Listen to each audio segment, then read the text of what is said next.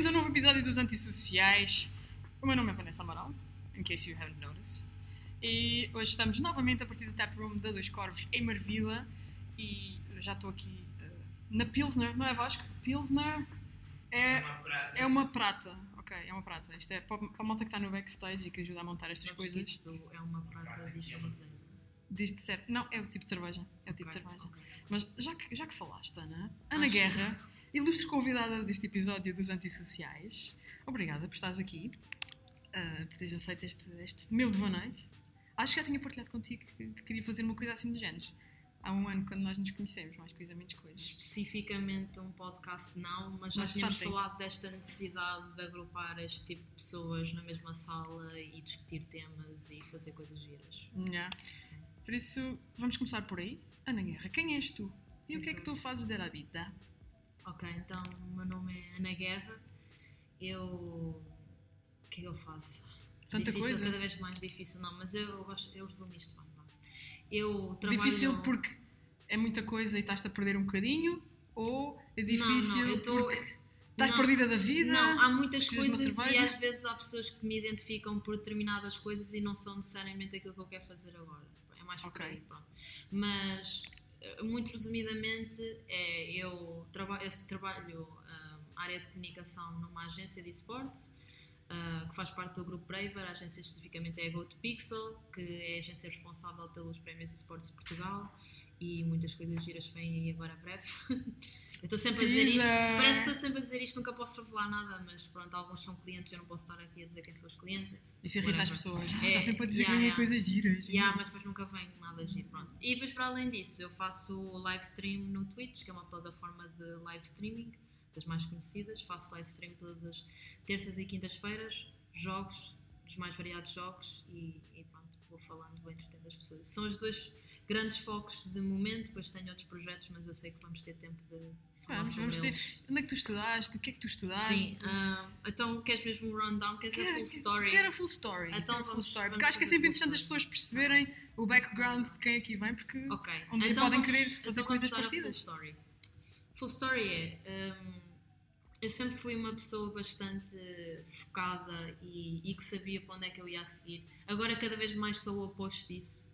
Calhar porque sei que existem tantos caminhos agora, mas durante a minha adolescência sempre fui boa aluna. Sabia, ok, vou fazer o curso de, de economia e depois vou, quando chegar a economia. licenciatura, a área de economia, escolhi a área de economia, Ok, porque eu ok. sabia que ia para depois para gestão ou gestão de marketing, eventualmente acabei por ir para gestão de marketing no ISCTE, foi aí que eu fiz a licenciatura. Todos os meus outros colegas foram para. É, ajuda. Aí alguém do ISCTE. Yeah, ajuda. Yeah. Eu, sou, eu gosto marketing. mesmo do ISCTE, gosto mesmo do ISCTE, gosto muito de voltar ao ISCTE. Porque é uma faculdade muito empreendedora, existem muitos grupos onde tu podes envolver e eu, durante a faculdade, lá está, podemos avançar para essa parte. Uhum. Eu, para além de fazer o curso de gestão de marketing, eh, fazia parte do NAMI, que era o núcleo de estudantes de, de marketing, e para além disso ainda estava na Esquete Junior Consulting, que é basicamente uma, uma, uma consultora. Era isto onde estava o Duarte Matos. Sim, sim, sim. sim. Ah. E meia dúzia de rockstars que aí andam hoje Sim, eh, na Vorten e uma data de sítios. Yeah, yeah, yeah. É verdade. Um beijo para o deles é Duarte meu Matos. Um deles é o meu colega, o Milton, também esteve na Esquete Junior Consulting. Não quando Ok. eu tive, mas, mas esteve lá. Uhum. E isso disputou outra coisa que a gente já chega lá. Ok. E, e pronto, nessa junior consultora pá, fazíamos projetos mesmo com um nível de profissionalismo que às vezes eu não vejo nos projetos atuais, que apresentações que me Isso veem, é etc. scary. Yeah, não, não, nós levávamos aquilo mesmo muito a sério. E as figuras de liderança que tu tinhas naquelas equipas, o pessoal levava mesmo aquilo como se fosse uma responsabilidade. De, ok, agora vai acabar o ano, vamos ter, vamos ter que sair da licenciatura. A quem é que a gente vai transitar a responsabilidade de ser o diretor de marketing, de ser o. Etc. O CEO, Sim. aquilo era mesmo tipo. Sim, era uma sim, empresa. sim. Era, era mesmo uma empresa, com carros, com tudo e, e com procedimentos muito, muito definidos. Pronto. Depois disso, hum, eu decidi que ia fazer um mestrado em, em marketing digital. Fui para fora, eu nunca tinha feito Erasmus, tinha feito sim uma summer school. Eu estive numa summer school ah, na Eslovénia, em Ljubljana, hum, em que estive a estudar Doing Business with China. Eu sou muito fã de, de cenas asiáticas, então, e na altura. Olha, tu e a Juliana deviam ir tomar café. Yeah, yeah. Eu também. Queres falar sobre K-pop? Agora já não falo já não tenho muita coisa para acrescentar. Mas, yeah, foi a minha oportunidade, um, eu não estava grande fã de fazer mestrado, mas pensei, vou fazer, se eu tenho a possibilidade dos meus pais me pagarem o mestrado e mais vale fazer agora do que não fazer. Não era uma cena que me fizesse confusão fazer o mestrado, não, que eu até gosto muito de estudar. Gosto de estar nas aulas, gosto de estar ali a ouvir o professor e a comentar com o professor. Há pessoas que acham Eras daquelas crianças que chorava com dia de férias. Não, não, ver isso, isso não, isso não. Mas eu estou all-in em cada tarefa. Quando estou nas férias, estou all-in nas férias. Quando estou no trabalho, estou Ok. all-in no trabalho. Focada. Quando estava na escola, estava all-in na escola. Eu até gostava muito de estudar. Eu gostava de ler as coisas e de fazer os apontamentos e, e estar... a- Eu adorava aulas teóricas mais do que as práticas até. Ok. Que, que se calhar não é muito comum para a maior parte das pessoas. Mas fui fazer, sim, eh, e, e- acabei por ir para fora também para dar um, no fundo, uma perspectiva de, de educação diferente daquilo que era a educação aqui em Portugal e porque se eu também quisesse estudar uh, marketing digital, uh, entretanto deve ter havido alguns desenvolvimentos, mas na altura era, é- não havia assim mestrados de marketing digital, nem, uh, nem fora muitas vezes havia. Uh, havia sim mestrados de marketing com especialização em digital, coisas assim desse género, portanto, pá, escolhi aquele, uh, fiz application, deu tudo certo e, e fui para lá, estive lá um ano, também tinha essa vantagem que o mestrado no Reino Unido é apenas um ano, em vez de estar aqui dois. dois anos, quando toda a gente achava, tu és sobredotada ou assim, e eu, não, eu simplesmente acabei a licenciatura e logo a seguir à licenciatura vim para aqui. E Yeah. depois, entretanto, e depois acabei o mestrado com 23 anos. E eu, "Ai, Deus. Isso na engenharia não Yeah. acontece. Estamos a... Na engenharia acabamos o mestrado tipo com 30. Pronto, então, yeah, e depois disso, pá, tinha um, um grande desafio. E foi aí que, se calhar, a maior parte das dúvidas começaram a surgir, porque até lá tu sabes, ok, vou ser bom estudante, o meu foco tem que ser estudar, ou ou devia ser, agora é sempre discutível também, mas na minha opinião, pronto, eu sabia que devia fazer o meu melhor enquanto estava a estudar, era essa que era a minha responsabilidade, era essa que era, no fundo, o meu trabalho, mas a partir do momento em que tu acabas a, a faculdade, é tipo, what now, né? Existem todas estas opções à minha frente, o que é que eu vou fazer? Pronto. E eu sabia que hum, um dos grandes paixões minhas era eu gostava de trabalhar numa empresa de tecnologia grande, numa das melhores. Eu via todas as conferências, ainda vejo, da Microsoft, da Google, da Apple, do Facebook. Eh, um bom domingo à tarde, às vezes, para mim, é ligar eh, o YouTube e ir ver uma conferência que já às vezes. Um keynote, uma apresentação Sim, de um sim, produto. sim, eu gosto de ver isso, gosto de ver essas coisas. Pronto. Geek. Yeah.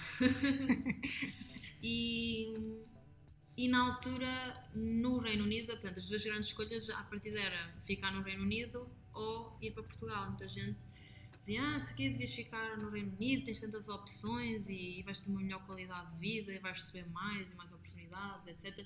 Só que para esta área especificamente, tens muito mais concorrência, estando no Reino Unido, em que vais ter pessoas a candidatarem-se de todo o mundo, possivelmente uma, uma tecnológica cá em Portugal, Portugal. que vai ser sobretudo pessoas de Portugal. Para além disso, havia outra dificuldade, que era muitos dos estágios, porque eu para entrar numa empresa destas tinha que ser através de um estágio, não ia conseguir mesmo, ainda mais no Reino Unido, em que eles estão habituados a ter o chamado placement year, em que durante a licenciatura tu tens tipo um ano em que estás eh, a trabalhar e isso faz parte mesmo do curso. Se não fizeres o placement Ok. year, não fazes o É curso. tipo um, é um estágio. É um estágio, pronto.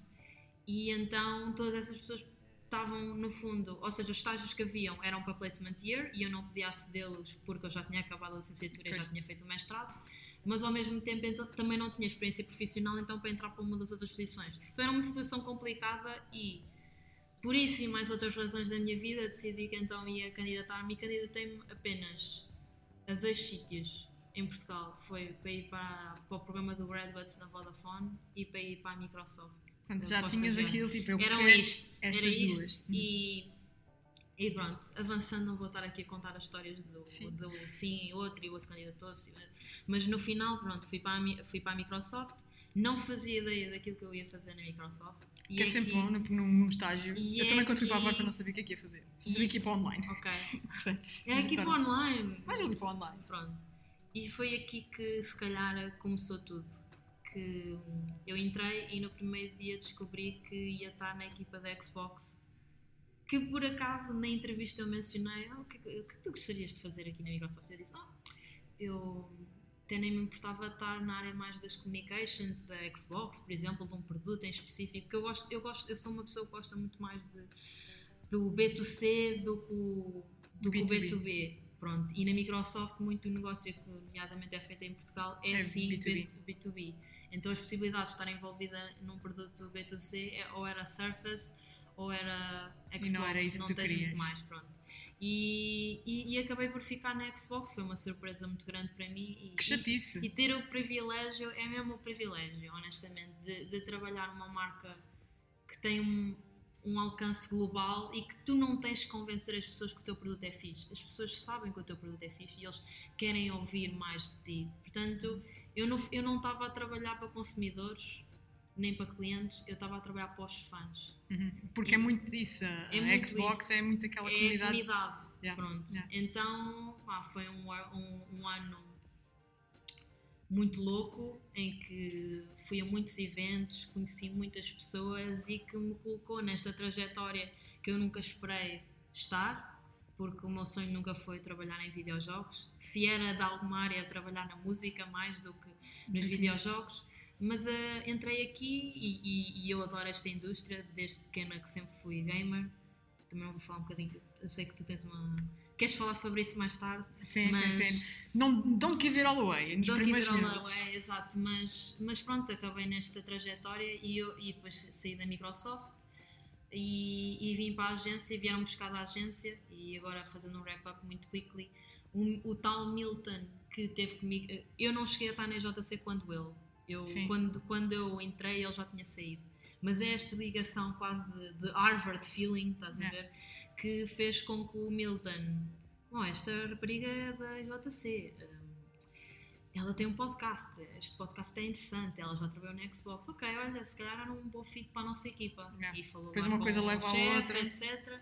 E, e foi assim que eu entrei na Braver. E É onde já estás há quase um ano. Ou já estás há um ano? Quase há um ano, vai fazer um ano. Ok. Ok. Em dias, vai ao início de dezembro, algo assim desse género. Ok. Por isso, time goes fast. Dois Exato. anozinhos nesta, nesta indústria indústria. muito, muito gira. Ok. Agora, eu faço sempre esta pergunta aos convidados todos, só porque eu tenho curiosidade de recordar se nós nos conhecemos online ou offline. O nosso Eu primeiro sei contacto. perfeitamente como é que a gente se conheceu. Lembras? É que eu, eu não tenho certeza como é que nós nos conhecemos. Ok.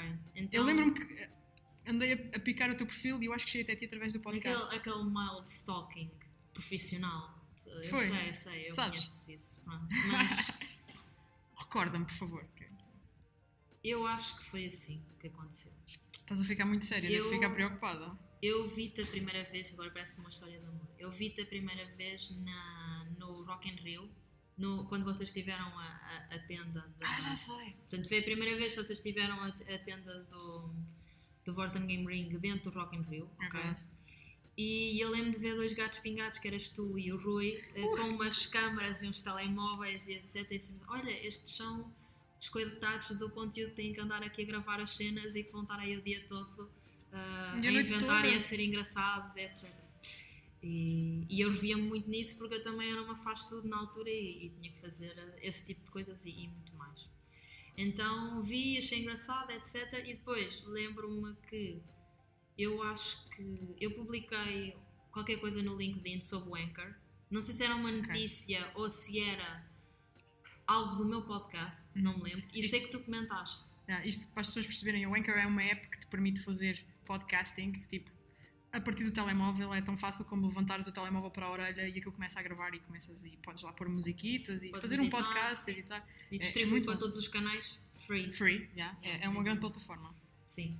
E então tu comentaste qualquer coisa do género. Não sabia que havia mais pessoas que usavam Anchor, qualquer coisa assim. Já sei. E depois eu fui ao teu Twitter e mandei-te mensagem no Twitter e depois disse qualquer coisa para a gente combinar, para a gente se conhecer. Um café que E não foi um café, foi uma cerveja. Aqui, Yeah. começou aqui. Portanto, está tudo. Yeah, Portanto, começou on- online e depois viemos conhecer-nos Sim, pessoalmente. e, e Yeah. entretanto os nossos caminhos também se cruzaram no trabalho.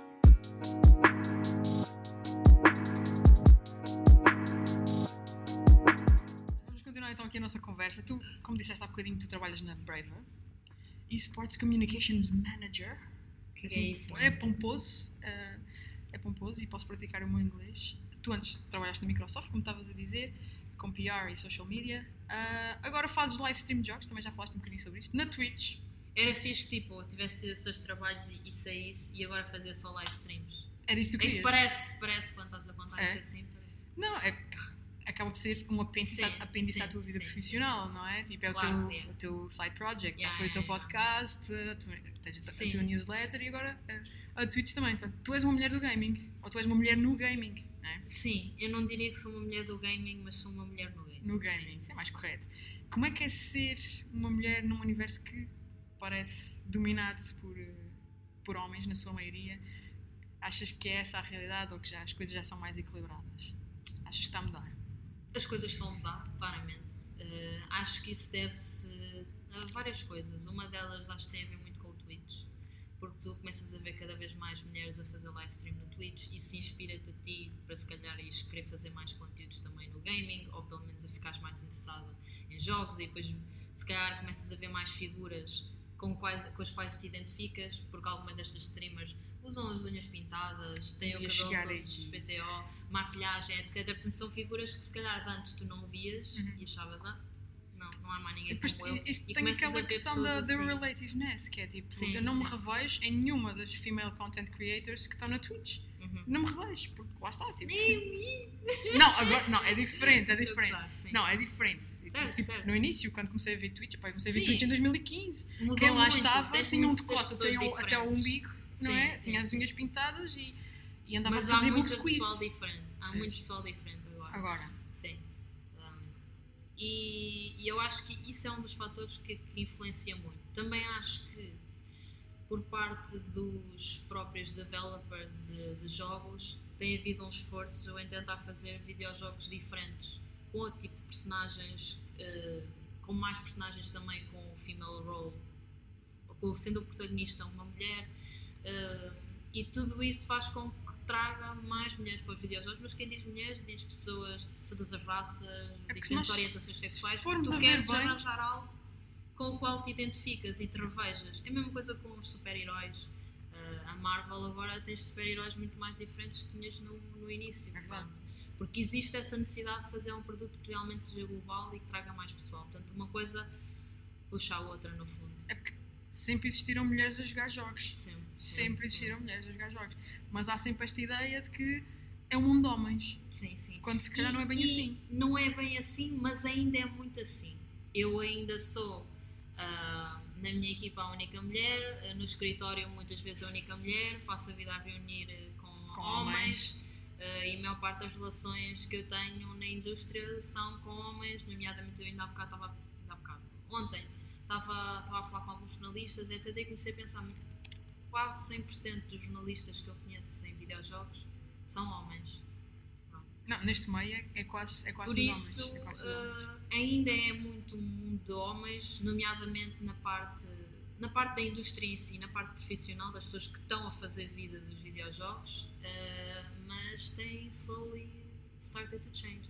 Mas para mim, eu, as minhas experiências são mais positivas do que negativas, Graças a Deus. graças a Deus. Yeah. E, e eu gosto muito de ser o underdog. Eu era o underdog na, na Xbox eh, em Portugal e agora sou underdog enquanto eh, Vai dar uma boa história um dia. female cenas na indústria dos videojogos. Por isso gosto, gosto de trabalhar a mentalidade das pessoas, de tentá-los convencer que olha, não é bem assim, de não ser igual aos outros, portanto até algo que me dá alguma pica no fundo. Lá cá está, conteúdo.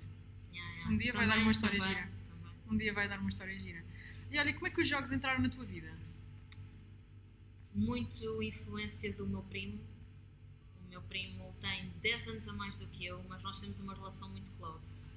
Ok. Eu, eu tinha, portanto, aí 5, 6 anos, ele estava nos 15, 16 e, e foi aí que ele.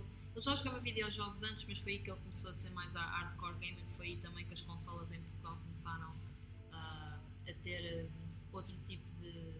Pronto, mais produtos mais, e mais promoção, etc. Portanto, eu diria que se calhar a primeira consola que eu joguei terá sido a Mega Drive da Sega, que era uma consola que era do meu primo.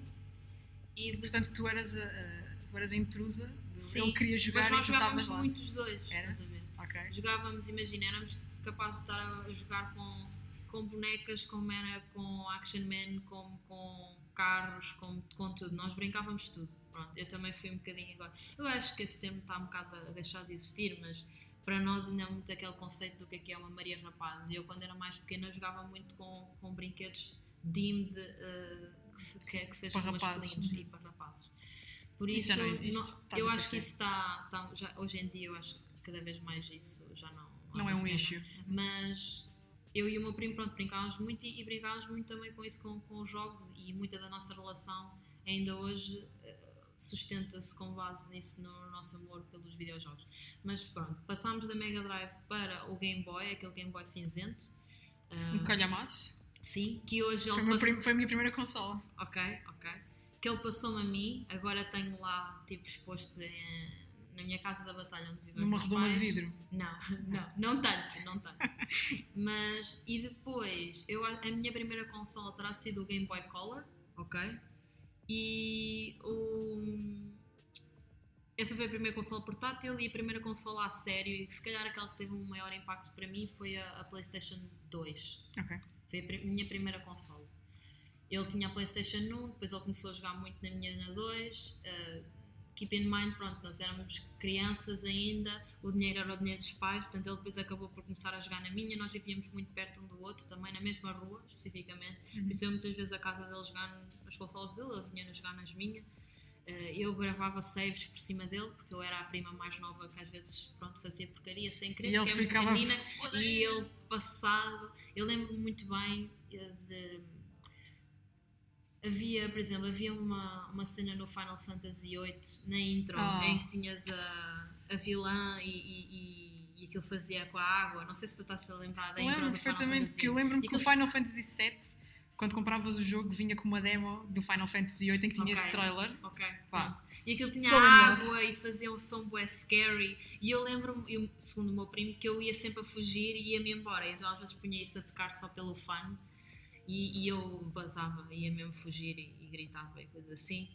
Ah, lembro-me de meu primo, ainda hoje, ele, ele joga, joga mesmo aquilo muito envolvido e fica muito frustrado se ele morrer ou assim. Então às vezes fazia alguma coisa mal, ah, fazia game over, algo do género, e ele passava-se mesmo, tipo, quase que mandava o comando ao chão e aquilo dava-me vontade de rir. Eu ficava. E isso para ele, ele ficava ainda mais Isso tem uma enervado. terminologia qualquer de- no, mundo Yeah, do gaming. Aquela pessoa tipo que é Ah, rage. Rage Quit. Ah, Tipo, que- Ele não fazia Yeah. quit, mas é um Sim, mas é aquela pessoa que se passa e atira o teclado Sim, para casa sim. do. Yeah. E, e eu ria-me ainda mais, até que tinha que mesmo sair da sala, senão quase que ainda, ainda levava eu com o comando em na cima. cabeça. Mas, mas foi muito assim. ah, Tu és mais consolas, não PC. Sou muito mais consoles PC. Os, os jogos que eu fui jogando no PC, quando era mais nova, sim, tinha alguns jogos de PC, mas eventualmente sim. Sempre fui muito mais consolas, também muito por influência do meu primo, que também é muito mais consolas, Uhum. porque eu sou muito fã de JRPGs eh, e a maior parte dos JRPGs saem nas consolas, nomeadamente na, na PlayStation, muito na PlayStation. E. hum, E. e, e pá, já não sei o que é que eu ia dizer com isto, mas. That's Mas okay. no fundo, no fundo é isso, sempre fui muito de consolas e hoje em dia, pronto, eu já trabalho, ele já trabalha, agora somos nós que pagamos as nossas consolas e compramos as consolas bem Ai, entendemos. que dói, porque é e tudo eu tão caro. tenho as três consolas, posso ser que tenho Xbox, tenho a Playstation e agora recentemente comprei Compraste a, uma a Switch. Switch yeah, Louca. na vossa loja, na loja da Forte. Isto não é patrocinado não é patrocinado, mas Isto é foi. patrocinado. Comprei, comprei na loja da Vorten lá no XL. E. E pronto, estás satisfeita com, a- com a Switch? Pá, eu estou naquela tipo, Tô. se compra ou não uma Switch. Já estou nisto há dois anos. Quase três anos. Uhum. Compra ou não compra uma Switch? Eu fico tipo, mas quando é que eu vou jogar? Não sentes isso? Tu já tens, tu és uma tipo que tem pouco tempo. Quando é que tu jogas? tempo, O, o é tempo que tu verdade. dedicas fora do teu trabalho é isto, é aos jogos. É muito complicado. É. Uh, mas eu também sou uma pessoa que tem muita necessidade de estar ocupada. Quando não estou ocupada, Fritas. começo, começo a achar que devia estar a fazer alguma coisa, ou começo a pensar no que não devo, ou começo a ficar desmotivada. Portanto, mas depois, quando também estou muito ocupada, também começo a achar hum, era tão bom se eu- quando eu tivesse tempo, sem ler um livro ou assim, mas quando realmente tenho tempo para isso, ocupo o tempo com outras coisas. Isso, vai, Mas- isso vai-te passar com o tempo. Talvez, não sei. Eu diria que sim, porque eu consigo identificar-me a 100% contigo. Pronto. Portanto, isso E depois vai ficar mais calmo. Eu nunca diria, nunca tive, atenção, não tive numa fase de deixar de comer para pa, pa fazer coisas ou, ou deixar de estar com os meus Não amigos. entraste ou- em burnout. ou- não, não, não, eu acho que nu- nunca cheguei a essa fase. Ou, ou não dormir, eu, eu durmo sempre às 7, 8 horas, eh, no mínimo 6, nunca, nunca fiz diretas, nada disso. Por isso, não sinto que esteja num ponto em que esteja a afetar a minha vida, Uhum. ok? Ok. Mas arranjar tempo para jogar é difícil. É difícil porque eu tento sempre combinar coisas não só com os meus amigos, vá, o meu grupinho de amigos, mas tento combinar coisas com pessoas que eu quero conhecer, etc. Uhum. Pessoas com quem eu quero estabelecer uma relação. Um, isso às vezes rouba-me um bocado de tempo, mas a newsletter que eu faço, que tenho que ir vendo alguns conteúdos durante a semana, mas que essencialmente rouba-me o domingo Que quase tu todo. meteste isto no teu planeamento. Eu agora vou lançar uma newsletter, eu quero fazer Sim. isto semanal. Sim. Portanto, isso implica também de estares constantemente a beber, A é? do, este do conteúdo, que é que se passa. as coisas. Uhum. E depois, para além disso, tenho dois dias da semana em que basicamente morro para a vida, que é a terça-feira e a quinta-feira em que eu faço live stream. Eu chego do trabalho, faço o jantar, começo a preparar para as coisas para live stream, começo a live stream às nove e meia e acabo ali à meia-noite uma. Por isso a seguir vou para a cama. Portanto, daqueles dois dias eu sei que são dias que eu não posso fazer mais nada. Não posso É combinar aquilo. nada com ninguém. É aquilo. Por isso fico com segunda, quarta, sexta, sábado. Uhum. E o domingo também já não, não, tenho tempo para E vamos falar de conteúdo agora, porque epá, já disse que eh, do que me lembro, entretanto já percebi que nós já nos tínhamos conhecido. Ah, eu cheguei até a ti por causa do teu podcast, por causa do, do Anchor, depois fui ver o que é que tu fazias. Há muita gente que chegou até a mim através do do podcast. podcast. que tu eu tinhas um ignorei. podcast. Ignoraste. não, porque entretanto Não, o podcast está tipo num stand-by. Está on é? hold, sim. Sim. Foi, uma, foi uma decisão muito difícil, posso dizer. Pois, acredito, porque era o teu bebê. Como é que começou o podcast? Começou de uma forma algo inconsciente. E se calhar foi por isso que correu tão bem. Porque, Porque foi muito natural. Foi muito natural. Foi, eu comecei o podcast, eu conheci a plataforma do Anchor, eu sou grande fã do, do Gary Vee, é, para mim é um, é um ídolo. E ele falava muito bem da plataforma e eu sempre tive aquela coisa, pá, tenho que fazer uma coisa eu própria que dê mais do que aquilo que eu já na altura já escrevia. Escrevia Uhum. Sim, para tu também tens uma presença no mídia, exato. Muita coisa, lá está, muita Yeah. coisa, muito difícil. É Mas, difícil às gerir vezes- a minha presença às- nestes meios Não, todos. às vezes as pessoas dizem assim, ah, mas tu também fazes isto e eu, ah, pois sim, sim, já faço. Mas, ok. Mas podcast começou, eu estava a fazer o mestrado e estava a fazer a tese. E a minha tese tinha a ver com click and collect, que é quando tu, imagina, compras uma máquina fotográfica e em vez da máquina ir para a tua casa e vai, vai para, à para a loja. loja e tu vais buscar à loja. E hum, a minha tese era, no fundo, tentar descobrir porque é que as pessoas aderiam a esse método de delivery em detrimento de outros, quais eram as principais razões e se o serviço estava a ser oferecido atualmente, se, poderia, se as pessoas estavam satisfeitas ou não e se poderiam haver algumas melhorias. Era a minha tese. Ok.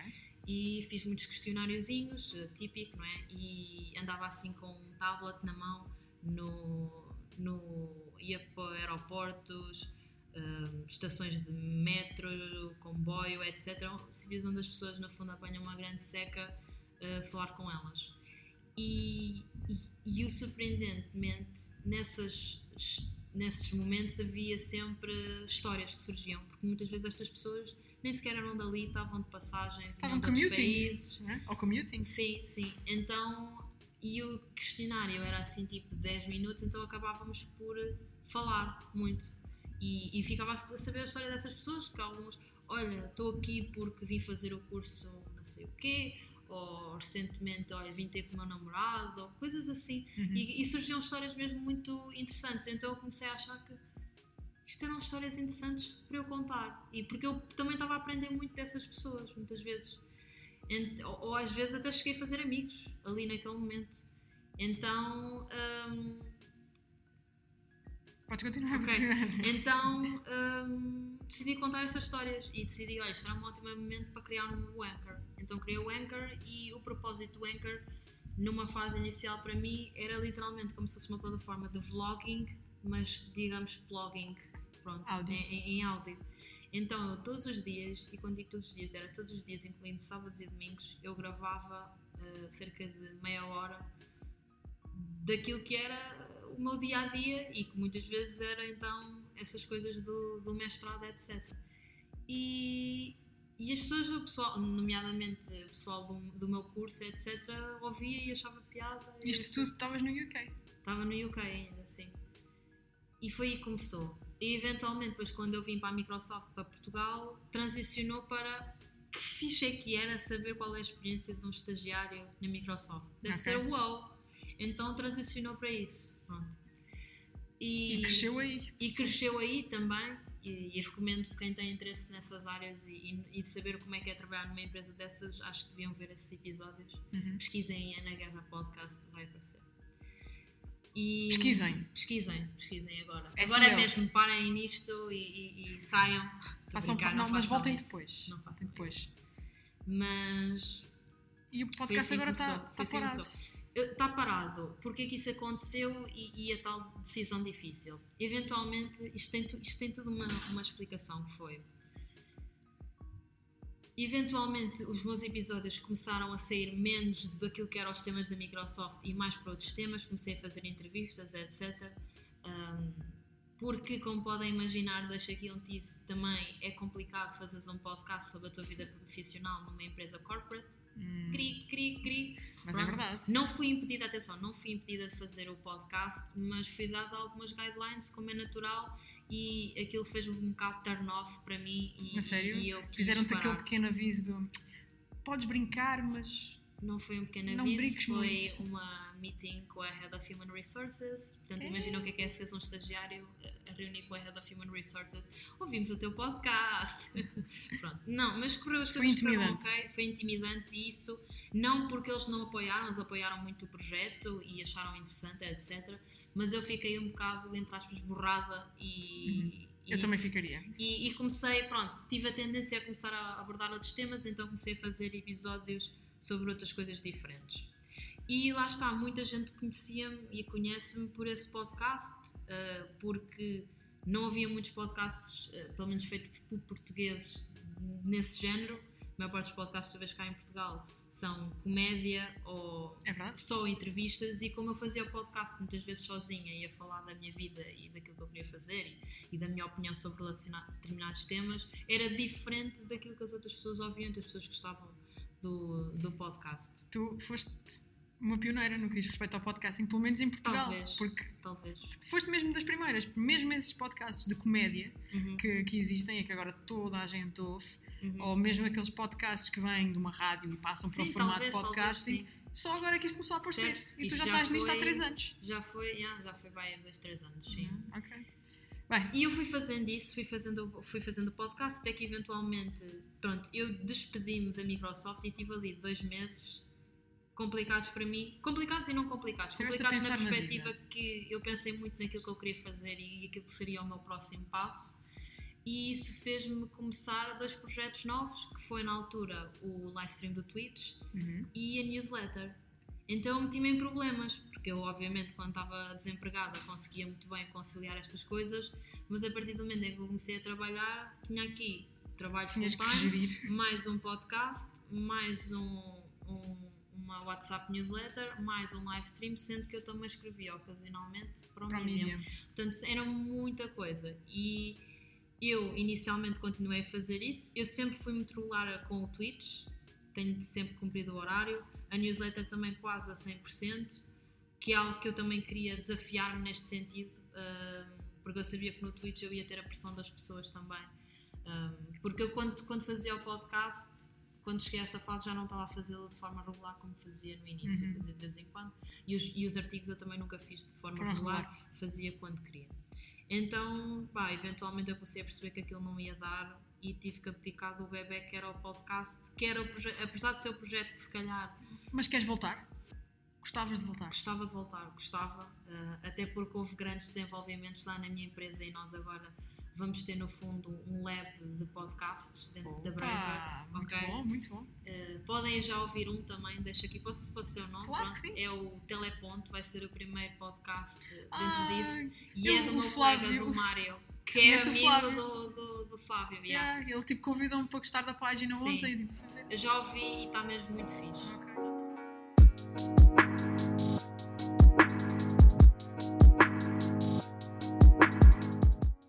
Taproom de Dois Corvos, Ana Guerra, é a minha convidada de hoje de mais um episódio dos Antissociais. Eu não tinha dito, eu geralmente faço estas coisas assim para Pois, as câmaras. Eu, a maior parte das vezes esqueço-me que estão ali, as câmaras, eu só me vou lembrar quando, fui fazer, quando for fazer a edição, mas está tudo, não está? Está tudo recording, obrigada. Eu agora tenho esta nova Eu- dinâmica de interagir com, com eles. Mas é engraçado. Eu acho que é engraçado. Isto para as pessoas que vão ouvir no, no, no, no podcast. É boring, né? Yeah, eu Esse sei, mas lá atrás está o Vasco e está a Juliana, um dos, dos meus melhores amigos, e são eles que me ajudam neste vaneio. E hoje, eh, como já tinha dito, Ana Guerra, minha convidada, estávamos a falar do teu podcast. do meu podcast. Sim, quando é que tu voltas? Conta-me. Eu quero ser a primeira a saber. Se vais anunciar aqui uma data em que regressas, é aqui neste programa. É uma Pronto, como eu estava a explicar, pá, tive que colocar mesmo on hold porque não dava para fazer todas as coisas ao mesmo tempo. Foi uma decisão difícil. Não fechei a torneira completamente do podcast, mas disse que partir de agora não me comprometo com nenhuma data. Mas não fizeste E- aquele e- episódio final e dramático, não, tu não, não, não. vou não. dar um tempo. Não, não. Só- Thumbnail. Quer dizer, mais ou menos. Mais ou Fizeste? menos. Eu fiz um que era tipo, is this the end of the podcast? Uma cena assim meio clickbait, estás a ver? Mas, Ok. mas eu no fundo não ficou, não é um projeto que esteja tipo closed, até porque lá está. Há muitas pessoas que têm boas memórias desse podcast, muito pessoal que chegou, chegou até a mim através do podcast, mas realmente eu senti que não era um projeto prioritário para mim.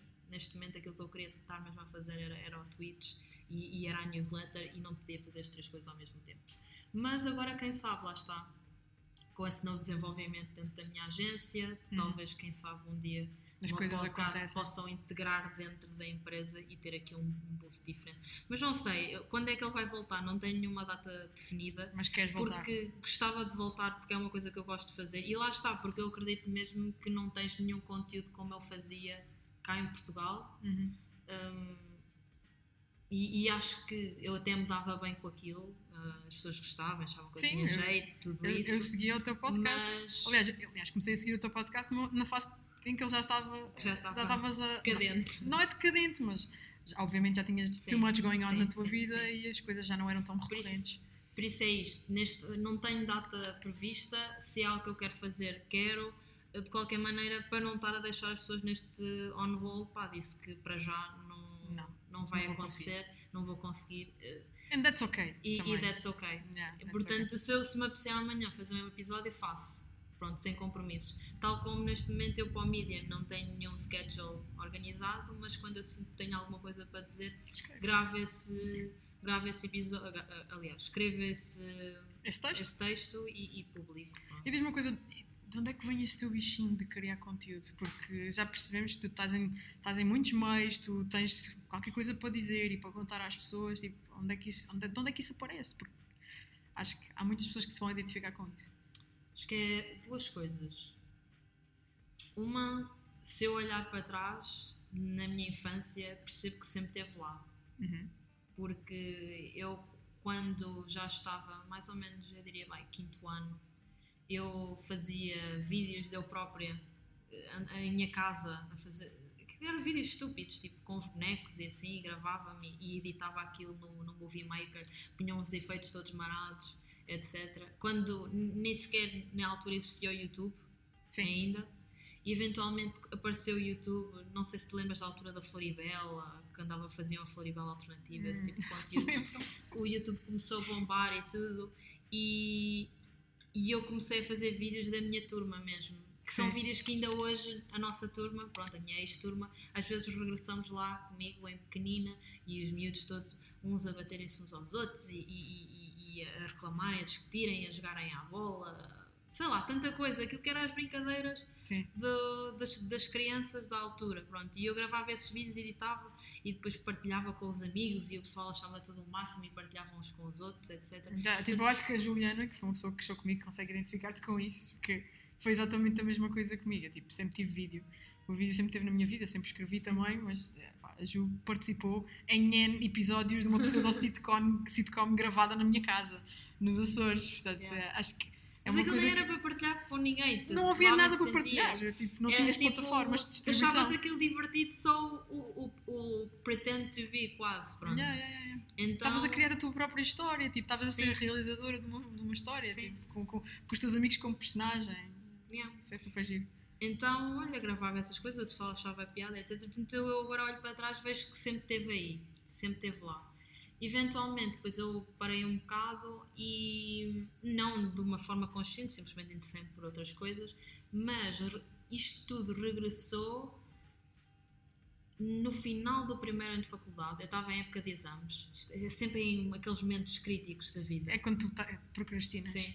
Estava, Precisas de estudar, estava em mas... época de exames e eu estava a sentir aquilo tão pointless, porque a vida em época de exames é. nem- tu nem combinas nada com ninguém, não, às vezes nem tomas banho durante dois dias porque tiveste só de pijama a estudar todos os dias. E a tua vida é isto: é acordar, estudar, comer, estudar, cama. Yeah. E é isto. E, no, e a meio de vez as redes sociais. Então eu, comecei a sentir-me mesmo frustrada e comecei a pensar: "N- não pode ser só isto. A vida não pode ser só isto. E, e estudar e estar na faculdade não pode ser só isto. E precisava de algo para me inspirar a mim, mas também queria inspirar os meus colegas a perceberem que a faculdade pode ser muito mais do que isto. E pode realmente preparar-te para aquilo que vai ser o teu dia a dia no trabalho. Então eu criei um, um texto que escrevi na cama, no telemóvel, porque eu não conseguia parar de escrever compulsivamente. Aquilo era só para escrever umas frases, mas do nada escrevi o texto todo no telemóvel. E Aquilo, depois, escala, era uma ideia de repente, É. tipo, e, É uma aquilo- bíblia. E, e depois no dia seguinte passei aquilo para o LinkedIn e publiquei o, o artigo, assim do nada, sem planeamento, sem nada. E o, o artigo era qualquer coisa do estilo Be, be your own inspiration, uma coisa assim, advice for my fellow colleagues, Uhum. uma coisa assim, não, já não me lembro. Mas era um artigo que no fundo falava que pá, se tu queres ser mais do que isso, então tens que fazer mais do que isso na faculdade. Tens que ir falar com pessoas das empresas, tens que tentar envolver-te em organizações na faculdade, tens que fazer projetos, ah, sei lá, tens de fazer contacto também com os professores, porque os professores, para além daquilo que fazem estar, fazem uma data de outras coisas. Deram no fundo uma bíblia de conceitos que eu achava que devia partilhar com os meus colegas para eles fazerem alguma coisa da vida. Pronto. os teus colegas eram os slackers, Ana. Pá, façam qualquer coisa da vida, estou farta de vos ver aí no bar a beber cerveja. Boring. Yeah. E, e foi aí que eu comecei também eu própria a fazer mais coisas. E, e o pessoal gostou, gostou muito do, do artigo no LinkedIn. Também ninguém publicava artigos no LinkedIn. estamos a falar, em que ano é que isto foi? 2013, talvez. Ok. Portanto, já foi há muito tempo. Foi há muito tempo, mas foi, pronto, foi numa altura em que o LinkedIn estava. O LinkedIn estava a crescer, mas Yeah. ainda havia muito pouca gente a escrever para o LinkedIn. Para o LinkedIn. Pronto. Então eu, Eu acho que ainda há poucas pessoas a Ainda escreverem há- para o LinkedIn. Ainda há pouca gente, sim. E, e foi aí que começou. E eu, na altura, comecei a escrever então para o, para o LinkedIn e eu lanço uns artigos de vez em quando, muito nas áreas, e, e é geralmente os temas que eu, que eu escrevo, que é marketing, productivity. Agora, recentemente, tenho escrito mais sobre, digamos, vá, personal development e as minhas próprias histórias e struggles Uhum. da vida e hum, comecei então no LinkedIn, depois eventualmente comecei a passar esses, esses artigos também para o Medium, que é uma plataforma que eu gosto muito, Uhum.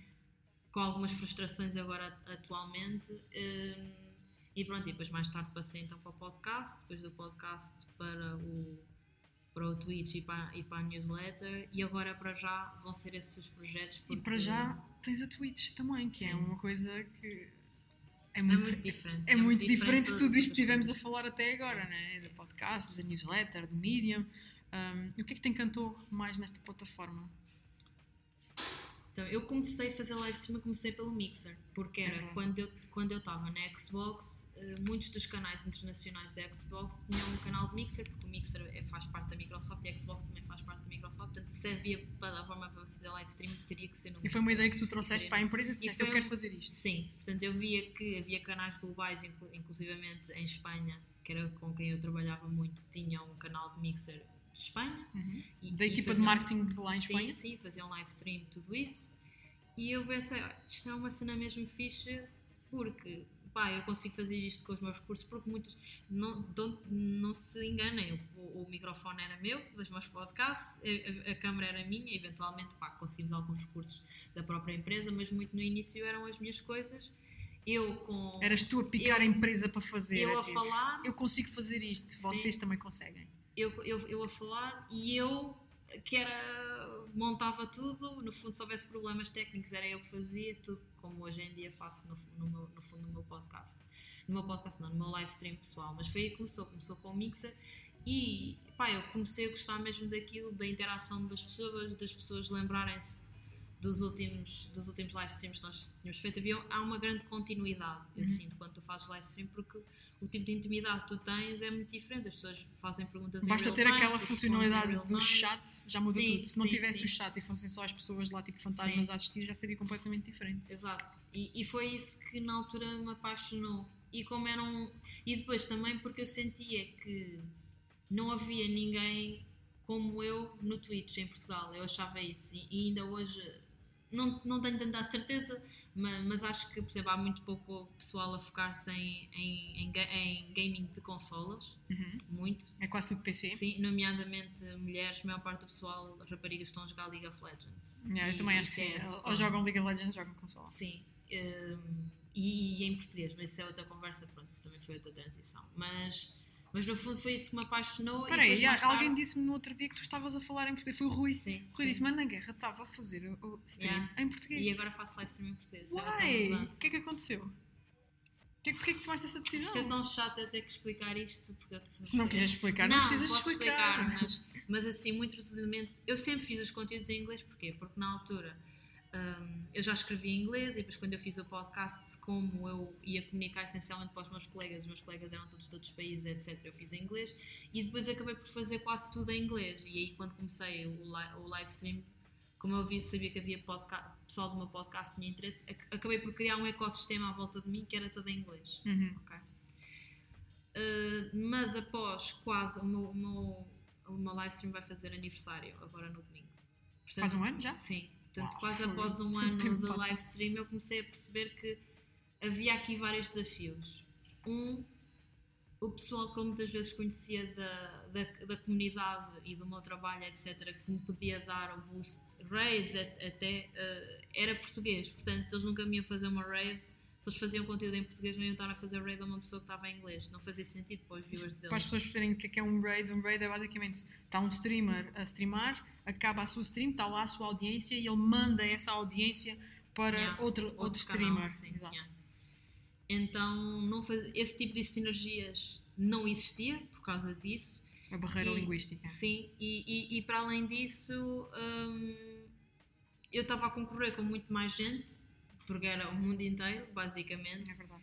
Hum, e comecei a perceber que, pá, se calhar, eu pensando bem, não há nenhuma rapariga que esteja a fazer consolas, focada em conteúdo de consolas e, tecnologia em geral, em português, Uhum. de Portugal. Não há. Não há, não. sou só eu. É. Se alguém, se alguém souber mais alguém, digam-me porque eu não conheço mesmo.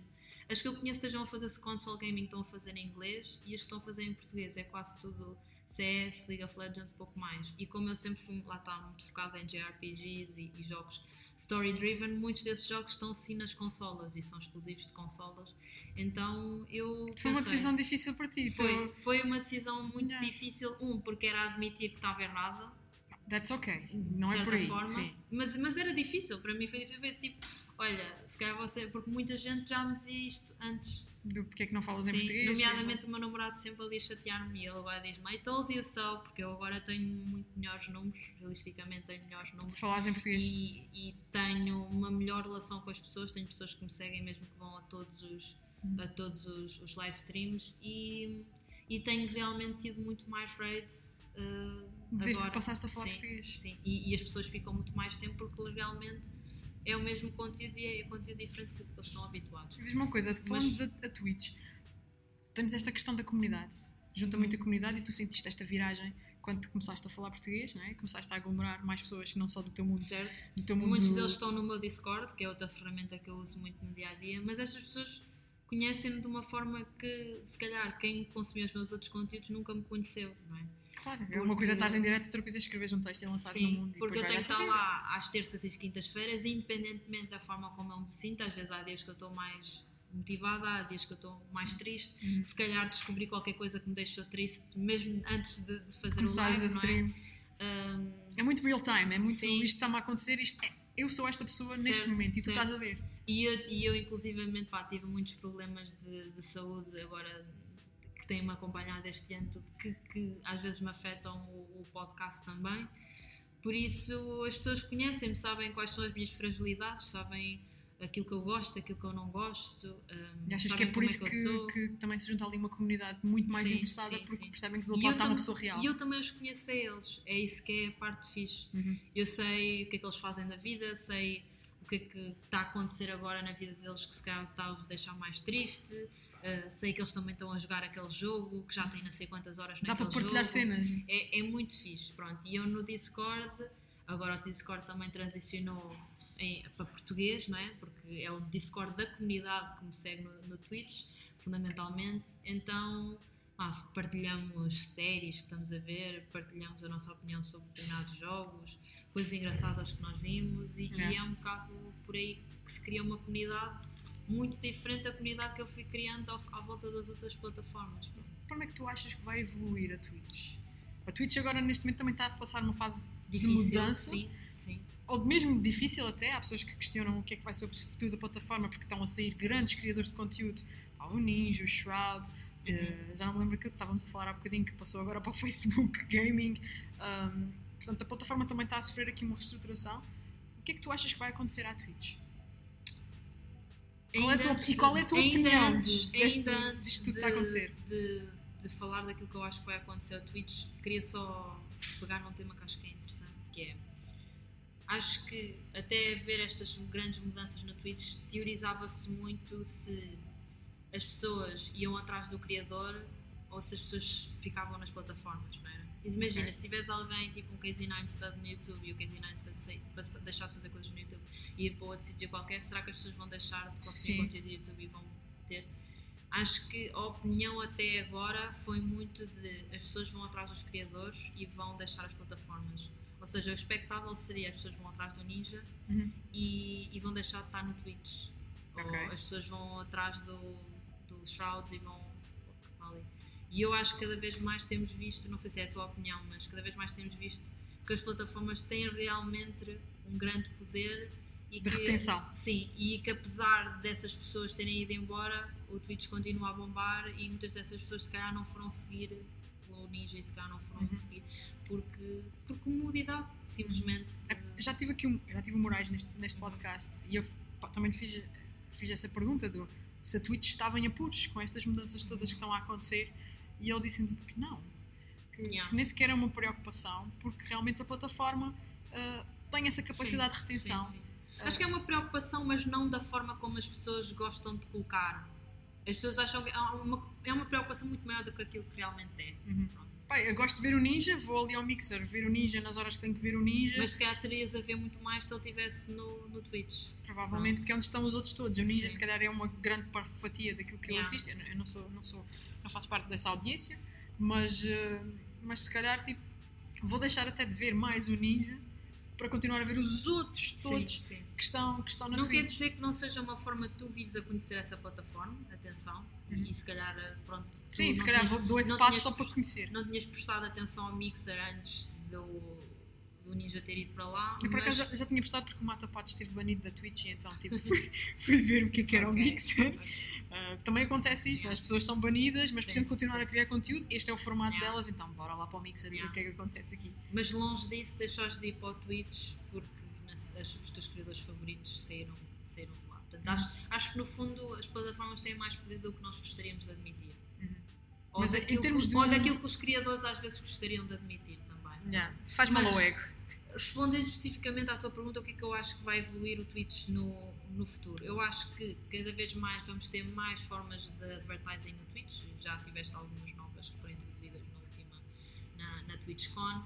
Acho que vais ter cada vez mais eh, jogos com componentes Interativo. interativas no live stream, ou seja, já tens alguns em que tu podes fazer muitas coisas. Ou seja, as pessoas que estão a ver conseguem interagir no próprio jogo, não só interagir no stream, mas no próprio jogo. Uh, cada vez mais vais ter uh, jogos que, ao tu estares a ver aquele streamer a jogar aquele jogo, vai-te dar recompensas no teu próprio jogo, ok? Uhum. Acho que isso é já se vê, mas cada vez mais. Acho que vai mesmo fazer parte da core strategy de qualquer jogo que vai ser lançado agora. É ter uma feature Uma- ter uma para Twitch. Sim, algo relacionado com o Twitch. Já tiveste agora quando houve o, o, ah, as previews do Legends of Frontera, as pessoas podiam ganhar keys para jogar Legends of Frontera ao estar a ver streamers que estivessem a jogar esse jogo. Uhum. Um, A Legends of Runeterra foi um, é um É um, novo é jogo um novo jogo da Riot Games, portanto, dos criadores Responsável do, pela League of Legends. League of Legends. E cada vez mais acho que vai haver. Acho que vai ser uma cena mesmo base. Ok, vamos lançar um jogo de forma é que nós podemos incorporar o Twitch não só no- na forma como a gente vai promover este jogo, porque a gente já viu countless times o, o push que, o que o Twitch pode fazer, Yeah. mas também na forma como as pessoas interagem mesmo no jogo e, e de forma é que podemos integrar nas gameplay, no, no fundo, na forma como o jogo se, se processa e no, e no próprio Ou seja, já está no, no mindset dos developers ter um ponto que é, Sim, que é a sim, Twitch. sim. Ter um ponto que é a Twitch. Eu acho que cada vez mais isso vai ser, eh, vai ser essencial. E tens que planear para um jogo. Não quer dizer que todos os jogos têm que ser feitos para, para ser live streamable, Sim. mas acho que cada ter vez o, mais. sentimento de comunidade sempre lá. Sim, Como é que sim. nós envolvemos as pessoas que querem assistir Sim. a, um- a alguém eh, a jogar. Porque já vimos que é mesmo. Um, por exemplo, tu tiveste o caso do, do Apex Legends, em que foi mesmo graças ao Twitch. Aquilo não havia estratégia nenhuma, eles lançaram aquilo, os streamers pegaram naquilo, acharam brutal e aquilo durante 3 semanas esteve acima do Fortnite. Depois eles tiveram outro problema que foi não conseguiram no fundo alimentar o jogo com conteúdo, etc. Para as pessoas ficarem lá. E depois o Ape- o Apex Legends agora está muito. Está muito morto comparativamente ao que estava, mas de facto aquilo só chegou ali por causa do, Da Twitch, do, Do boost Twitch. que a Twitch deu. Sim, não Twitch, foi de mais nada. Uhum. Não foi de mais nada. Um, mais coisas que eu se calhar possa ver para o futuro do, do Da Twitch. Acho que o Twitch vai ter muitos problemas, tanto o Twitch como qualquer outra das plataformas, o YouTube, etc. Um, duas coisas, um é, é em termos de monetarização, não é? Porque temos ferramentas automáticas e cada vez mais estamos a perceber que essas ferramentas automáticas não são suficientes. Mas se não tivermos pessoas reais, como é que a gente sequer. Como é que isto sequer é viável ter as pessoas reais a, a ver, a ver estes conteúdos, a ver cada um dos conteúdos? Hum, já não sei qual era o outro ponto que eu a dizer. Mas acho que, é- acho que é muito por aí. Acho que é, acho que é isso. Mais ferramentas de monetização, mais interação com, com, Com, com o próprio jogo, com o jogo e a mais. comunidade. Sim, sim. Ah, ok. acho, acho que É. Acho que é por aí. E acho que cada vez mais vamos ver diferentes, em, Portugal em específico, vamos começar a ver diferentes tipos de streamers. Uhum. Porque atualmente tens. A maior parte da pessoa Ah, que está a mas fazer isso- stream em Portugal está relacionado com, com jogos.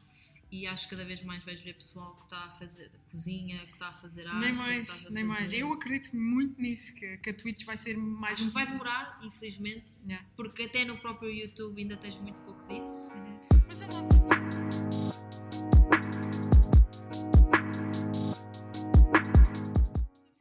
Dos antissociais, aqui a partida de Taproom da Dois Corvos em Marvila. Continuamos a beber cerveja. Eu, a Ana, está a beber Eu água. já comecei a água, já não é mau. Não, fizeste bem, fizeste bem. Eu, tipo, pronto. Isso não, não diz coisas positivas sobre mim. Consegui beber eh, cerveja de manhã, mas olha. It is what it is, people. Uh, obrigada dos Corvos pela cerveja. É session. É session essa? Pediste a session? Foi a matiné. Obrigada. És lindo. Eh, Ana, vamos continuar então aqui a conversar. Para... Primeiro vou-te perguntar uma coisa que é. pá, nós temos muitos interesses em comum no que diz respeito a criadores Sim. de conteúdo. Já, já discutimos isto. Estás a tentar em bloquear aquilo que já sabes sobre mim. Pai, para já, que é chato, porque eu já sei imensas coisas sobre ti. Tipo, Sim. todas as nossas conversas passaram um bocadinho Uhum. sobre isso, mas diz aos, diz aos outros meninos que estão a assistir quais são as tuas referências no que diz respeito à criação de conteúdo. Quem é que tu A assistes? nível internacional. Sim. Ou em Portugal também, se bem que eu, acho que é em consigo- Portugal. Eu, também tenho algumas pessoas em Portugal, mas. Não. Tens? Tenho. Isto é novo. Não considero que sejam referências para o meu trabalho especificamente. Ok. especificamente. Mas são pessoas que eu sigo, mas muito poucos. Mas, mas já vamos lá. Em termos de, de criação de conteúdo, hum, agora falando do YouTube, para não estarmos sempre aqui também a falar do, do Twitch, mas do- do- em termos do YouTube especificamente, deixa-me pensar. Ah, acho que se calhar a maior inspiração para mim é a Sarah Dici. Bam! Há pessoal, há, há já pessoal que diz, ah, tu és a Sarah Dici portuguesa, acho que é um bom elogio. É um bom elogio. Eu acho que é um Gostava, elogio. gostava, gostava muito de ser. Ela pega mais na parte mais tech e eu não sou. Eu sou tech ao ponto de ter interesse naquelas coisas, mas não ao ponto de fazer vídeos, etc., sobre essas coisas, sobre câmaras e, e os Uhum. computadores, etc. Eu estou mais no gaming e ela está menos. Foi aqui que a gente separou a nascença. A nascença. Mas, Acontece. mas gosto muito, gosto muito da Sarah Dici. Ahm, mais. Eu vou começar a dizê-los por ti, Ana. Gosto, Três. gosto, gosto Maquiavela também, pela parte do minimalismo e, de, e também.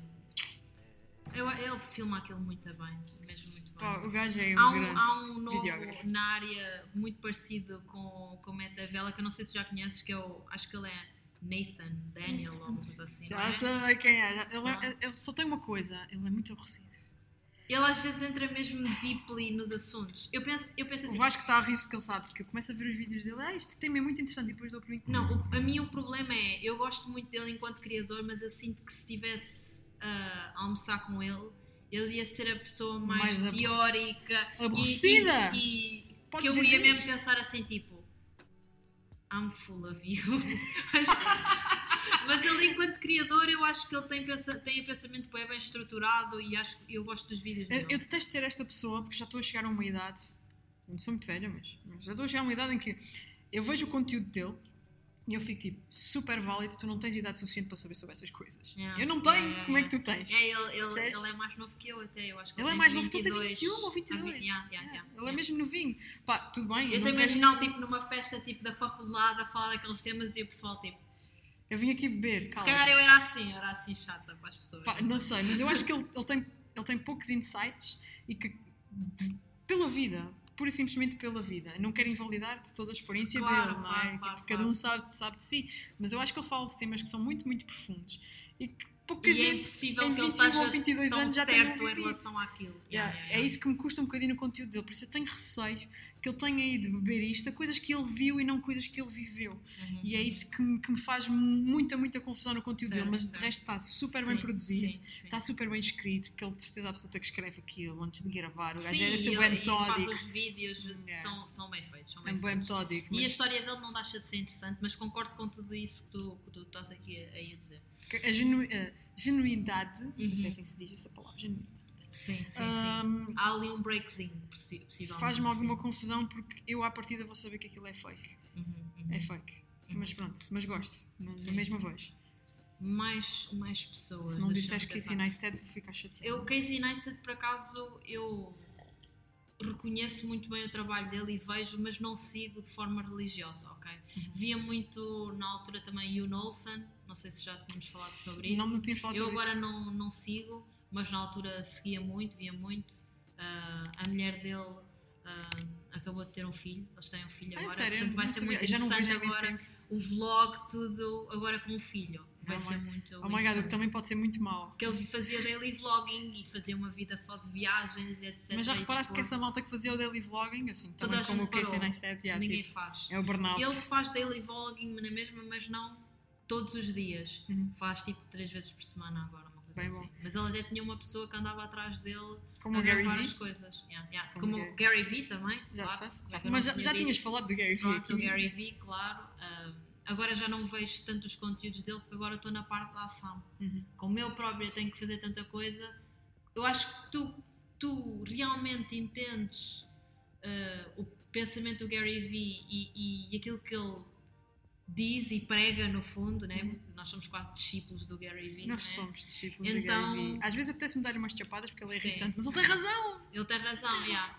E acho que tu realmente só estás totalmente in e acabaste no fundo a tua escola de Gary Vee quando tu já não vês o Gary Vee. Uhum. Porque tu já não precisas de ver, tu já sabes o que é que ele te ia dizer É. e vais fazer as coisas por ti. Já não tens tempo para andar a ver os conteúdos dele porque estás busy doing it. E agora, porque temos que acelerar. Os portugueses, deixa-me só dizer, Sim, a grande vês. pessoa que eu vejo em Portugal é. Agora não é Sofia B Beauty, é a Sofia Barbosa. Pronto. Pá, mudou de nome. Pronto. É- eu acho que é a mesmo. única pessoa em Portugal que eu sigo mesmo. Uhum. E um bocadinho o Bernardo Almeida também. Ganda Bernardo, Ah. mas já passou por aqui. Yeah, uh, mas eu diria que se calhar, mas fundamentalmente a Sofia. É uma pessoa com quem eu me revejo. um, acho que Gosto ela muito vai do dar dela sotaque, até tem gosto muito do sotaque, sempre que ela fala. ela é uma mulher do norte. Ela é uma mulher do norte. Mas, mas sim. E gosto dela ter transicionado não tanto. Eu não, eu, pá, eu não ligo nada ao conteúdo que ela fazia de make-ups, etc. Mas gostava de ver os vlogs dela, gostava da personalidade Estava bem dela. feito. Estava bem feito e, e gosto do facto dela ter transicionado para um conteúdo mais fora disso. Porquê é que nós não temos um Casey Neistat Tuga? Porquê é que é tão difícil nós descobrirmos essa pessoa em Portugal. Não sei, eu já falei disso contigo. Acho que cá em Portugal tu não tens as crews. No, no É porque somos um YouTube- país pequeno. Sim, talvez, pronto. Mas Mas na no- merda, pá. no Porque eu não YouTube- assim nos Estados Unidos? No Ou YouTube, no UK? no YouTube US, tu tens bué aquela crew. Este é o pessoal dos vlogs, este é o pessoal do Yeah. technology, estes são os de Nova York, estes são os de LA. Ah, e quem diz disso tens outras, outro tipo de crews eh, rodeada de outro tipo de interesses. Ah, e cá em Portugal eu sinto bué que não há essas crews. Se cá no Twitch há mais essas crews Uhum. do que há, por exemplo, no YouTube. No YouTube eu sinto que é tudo malta tipo single creators Yeah. e que não se podem conhecer outros criadores, mas não fazem conteúdo juntos. Não há muitas colaborações. Se calhar na, na moda e lifestyle, nas Talvez mulheres, mais. tens algumas já, mas eu sinto que no resto não tens estas crews. Porque aqui isso não existe? Não sei. Eu, acho que Não é sei, é a mas- dimensão do, do nosso país. Eu acho Pronto, somos mas acho que é. Gostava. Somos pequeninos e vamos sempre ao mesmo. Eu próprio gostava de ter uma crew. Tipo, o pessoal que há aí. Subscrevam a crew da Ana. Vamos fazer uma crew. Ah, let's go. Uh, era muito fixe, tipo, imagina, combinaríamos fazer uma viagem e irmos filmar umas cenas, etc. Yeah. É como eles fazem. Também Yeah. acho isso super Pelo engraçado. fã. E eu às vezes sinto que não tenho ninguém com quem fazer isso. Estou agora a tentar criar uma crew, não é uma crew, mas estou a tentar ter amizades mais profundas dentro do, do pessoal que eu conheço, outros, outros pessoal do Twitch. Uhum. Uh, para que eles possam aparecer nos meus tweets, no meu Twitch e, e eu Uhum. possa aparecer no deles. Ser mais dinâmico e, de colaborativo. E, e- e para eu conhecer mais pessoas na indústria, porque às vezes é, é muito fundamental tu, enquanto criadores, teres amizades com outros criadores, porque senão sentes que és o the only one. Yeah. E, e quando realmente começas a falar com alguém que faz o mesmo que tu, todas as peças se encaixam e tu percebes, yeah, é Ai, isso." não estou sozinha no mundo. Sim. Yeah, yeah. Tipo, encontrar essa pessoa faz logo toda a diferença. Sim. E agora vamos falar finalmente de redes sociais à série. não é? Apesar de estarmos tipo a 7 minutos de terminar o programa. Bora! A pressão, let's go! Tum, tum, tum. Qual é a tua rede social preferida e porquê? Vais dizer a Twitch. Não vou. Hum. E, tem- e- e pensei que sabias qual é. É a Twitter. Yeah, é o Twitter. É o Twitter e olha que. Mas eu não estou no Twitter assim há muito tempo. Estou se calhar no Twitter há uns dois anos. Mais ou menos, talvez. Ok. Claro, estás a mais sempre. Mas não estou, não estou. E porquê o Twitter? Ah, porque o Twitter? Porque no Twitter eu sinto que há muito. Pronto, isto é, também é a forma como eu interpreto o Twitter. Podem outras pessoas não interpretar, mas eu sinto que ahm, consegues ter muito mais discussão, porque é esse o foco do, do Twitter, consegues A ter mais conversa. discussão. ah, fala, pá, às vezes tens discussões interessantes, embora eu ahm, também não gosto. Eu gosto de chegar lá, isto, these are my two cents e depois leave. Uhum. Não, De- Deixas a bomba e vais-te embora. no um um dos grandes problemas no Twitter é as pessoas têm a necessidade de provar que estão certas. É horrível. E, e- e eu couldn't care less, tipo, eu digo a minha opinião, se tu não concordas ou não queres saber, isto é a minha opinião, isto é a tua. Um, obviamente gosto de aprender com as outras pessoas e ouvir a opinião deles, mas no final não tenho nada a necessidade de tipo, voltar a responder e depois voltar a responder. E, E entretanto, ficamos neste loop infinito uma de respostas. horrível e eu tipo, não tenho tempo. Literalmente não tenho tempo, não tenho paciência, nada. Um, Mas é- mas Então é o Twitter. É o Twitter pela discussão e porque do nada tu podes chegar ali outra pessoa e, e responder ao tweet deles e Uhum. de nada que- criaste uma amizade com essa pessoa. Yeah. Um, coisa que nas outras redes sociais, se tu fizesse isso no Facebook, era estranho.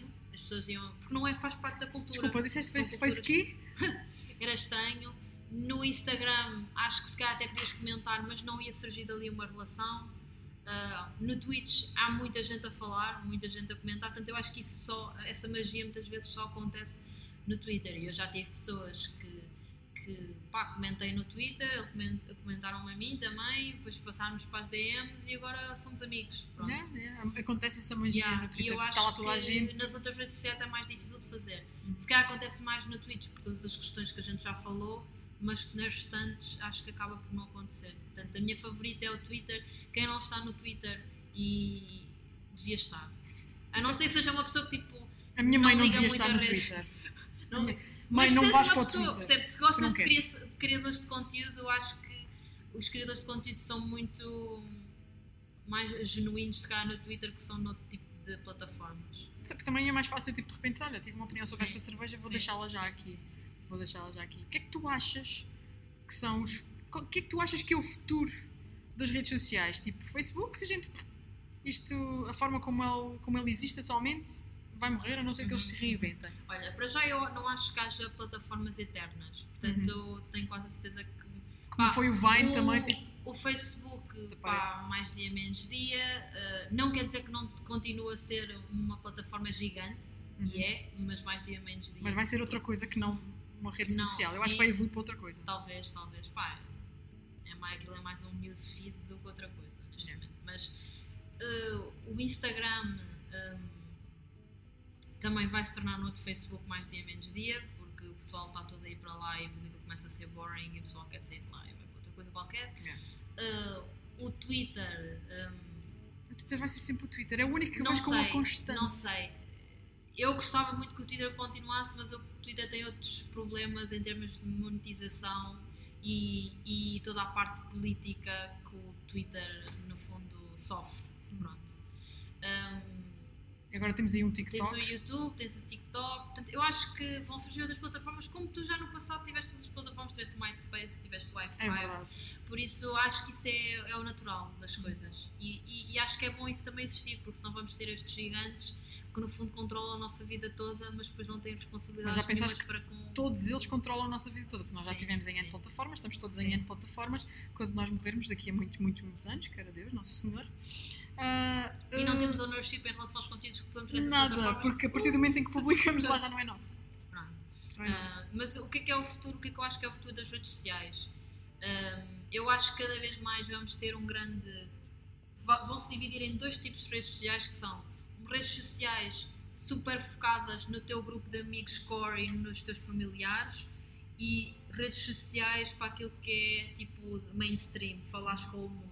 Acho que cada vez mais ser Hoje em dia tens uma mistura, no fundo, mas acho que cada vez mais vão se dividir nestes dois tipos de, de redes sociais e para além disso, pá, cada vez mais privacidade, ou pelo menos eu gostava, acho que isso tem que acontecer.